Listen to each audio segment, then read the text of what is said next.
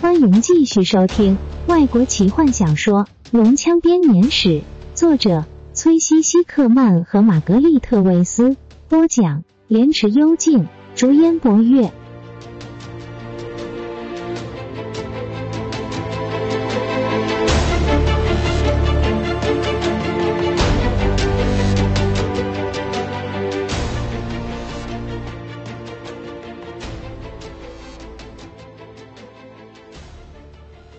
矮人躺着，准备咽下最后一口气。他的四肢无力，肠胃纠结在一起，一阵阵的恶心感淹没了他。他看着挂在头上一盏微弱的油灯，灯光似乎越来越暗。就这样了，矮人想，这就是结束了。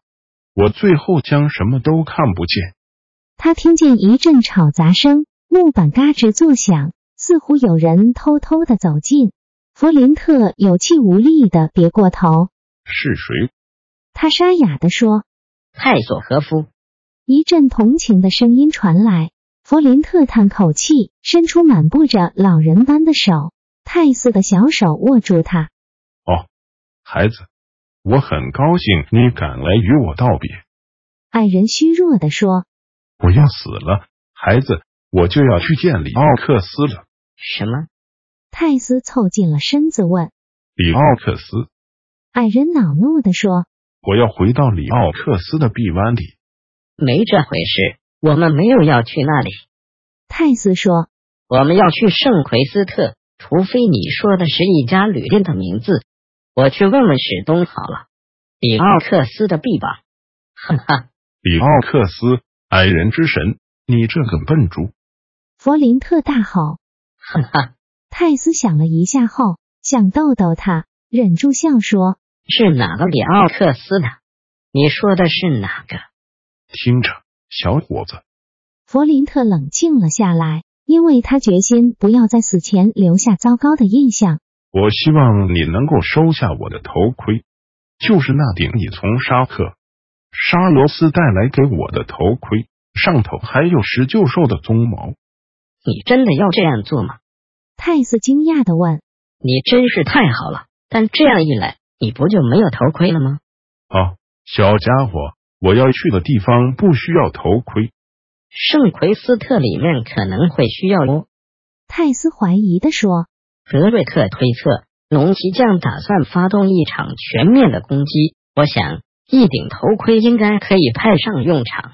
我不是说圣奎斯特，弗林特怒吼着，准备坐起身来。因为我快要死了，我不需要头盔了。有一次，我也差点死掉。泰斯认真的说着，把一个热气蒸腾的碗放在桌子上，舒舒服服的坐在椅子上，开始了他的故事。就是那次在塔西斯，我们遇到恶龙，一根倒下的柱子压在我身上。伊利斯坦说我在鬼门关走了一遭，事实上他并不是这么说的，他说的是神力的介入还是什么的。我今天才能够站在这里。弗林特放声哀嚎着倒在床上，难道这也很过分吗？他对头上摇晃着的油灯说。我只不过想平静的离开人世，别被卡的人包围。最后一句话几乎是尖叫着的。少来了，你知道你不会死掉的，哈哈，泰斯说你只不过是晕船罢了。我要死了，：“矮人固执的说着。我感染了某种无药可治的传染病，就快要死了。都是你害的，是你把我拉到这一艘小艇上。是艘大船，”泰斯插嘴。小艇，弗林特恼怒的重复是你把我拉到这一艘被诅咒的小艇上，叫我在这间老鼠肆虐的房里等死。你知道的。我们其实可以把你留在冰河地带，让你和那些海象人。泰索和夫突然闭起了嘴。弗林特再次挣扎着要坐起身来，但这回他的眼神带着疯狂。坎德人站起了身，小心的往门口移动。我想我最好赶快离开了。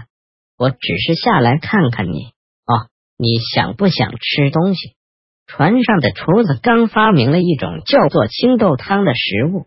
罗拉娜在前甲板的冷风中瑟缩着，听着底下的船舱传来他所听过最可怕的吼叫声，紧接着是一连串东西破碎的声音。他看着站在旁边的史东，其实笑了起来。是佛林特。他说我知道，：“罗拉娜担心的说。”也许我应该。他看见满身青豆汤的泰索和夫走出来，硬生生的将话吞了回去。我猜弗林特感觉好多了，泰索和夫认真的说只是他还没准备好要进食。：“从冰河地带离开的旅程十分顺利。他们的小船平稳的飞越过海面，顺着潮流和强烈的冷风往北走。大伙照着泰索和夫的资料去了冰河城堡一趟，并且取得了龙珠，击败了他邪恶的守护者费尔萨斯。对方是一名强悍的龙骑将。他们借着冰原蛮人的帮助，逃出了崩毁的城堡，登上了一艘前往圣奎斯特的船。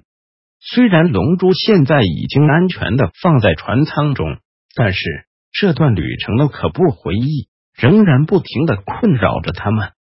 但冰河地带所带来的噩梦，还是比不上个把月前他们所做的那场栩栩如生的怪梦。没有任何人敢再提起这件事。罗拉娜偶尔会在其他人，特别是史东的脸上看到那种孤单、恐惧的表情，让他想起那一场梦境。除此之外，大伙的精神都很好，矮人当然不算在内。他被强迫带上船，这当日正因传音的七荤八素。不过，前往冰河城堡的旅程可说是一次胜利。除了龙珠外，他们还找到了一块据说就是屠龙枪碎片的古物。他们也发现了一件更重要的东西，虽然当时他们并不知情。大伙跟着德瑞克及其他两名年轻的骑士一同由塔西斯前往冰河城堡找寻龙珠。这趟旅行并不顺利，他们一次又一次的面对邪恶的海象人、狼群和恶熊。大伙开始担心这次的旅行将会徒劳无功，但泰斯不停的保证，书上记载着这里的确存放着一颗龙珠，因此大伙不停的搜寻着。在旅途中，他们发现了一个令人惊异的景象：一只巨大的银龙，超过四十尺长，被完全冰封了起来。巨龙的双翼展开，作势欲飞，神情十分的猛恶。但它所散发出的气息，并不如那群邪恶红龙般的贪婪，让人恐惧，反而让人隐隐为这雄伟的生物感到哀伤。更奇怪的是，这只龙身上竟然骑了一个人。他们曾经看过骑着龙的龙骑将，但从骑士的古老盔甲看起来，他是一个索兰尼亚骑士。他手上还握着一个曾经是一柄长枪的武器残骸。一位索兰尼亚骑士为什么要骑着龙？罗拉娜心中想着龙骑将，开口问道有部分骑士走上了邪恶之道。：“德瑞克爵士，沙哑的说，虽然我极不愿意承认，但我感觉不到任何的邪恶，伊利斯坦说，只有一股绵延无止境的忧伤。不知道他们是怎么死的，我看不见任何致命伤。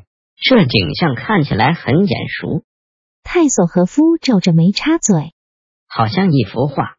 一个骑士骑着银龙，我看过。呸！弗林特不屑地说你还说你看过全身长个长毛的大象呢？我是说真的，：“泰斯抗议。”你是在哪里看到的，泰斯？罗拉娜看见小坎德人一脸冤枉的表情，柔声问你还记得吗？我想坎德人的眼神开始不集中。这让我想起帕克塔卡斯和费兹本。费兹本，弗林特突然说如果你认为还有人会比雷斯林更加疯狂，那个老法师绝对是第一人选。我不明白泰斯说什么，：“史东若有所思的看着银龙和他的骑士。但我还记得，我母亲告诉过我，修马在他最后一战时，带着屠龙枪，骑着银龙的传说。我也还记得我的母亲告诉过我，冬季庆典的晚上要在床边留个蛋糕给穿着白袍的老仙人。德瑞克轻蔑地说。不，这一定是被邪恶所诱惑的骑士叛徒。德瑞克和另外两个年轻的骑士转身准备离开，但其他人仍依依不舍地看着龙背上的人影。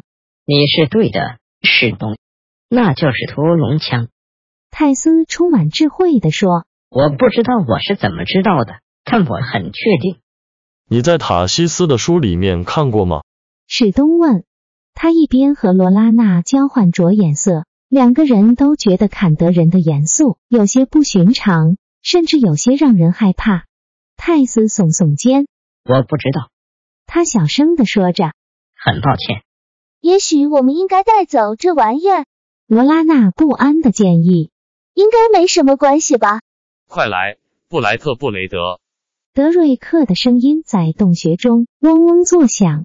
我们也许暂时摆脱了海象人，但他们很快就会跟上我们的足迹的。我们要怎么拿到它？史东毫不理会德瑞克的命令，问它被冻结在三尺厚的冰块里。我可以拿到。吉尔塞纳斯说精灵跳上凝结在骑士和龙身旁的冰崖，找到了落脚的地方，开始一寸一寸的往上爬。他从巨龙冰封的双翼开始，手脚并用的爬进骑士手中紧抓的长枪残骸。吉尔塞纳斯把手贴上那层厚冰，开始念诵着奇异拗口的咒语。：“本集就为您播讲到这了，祝您愉快，期待您继续收听下一集。”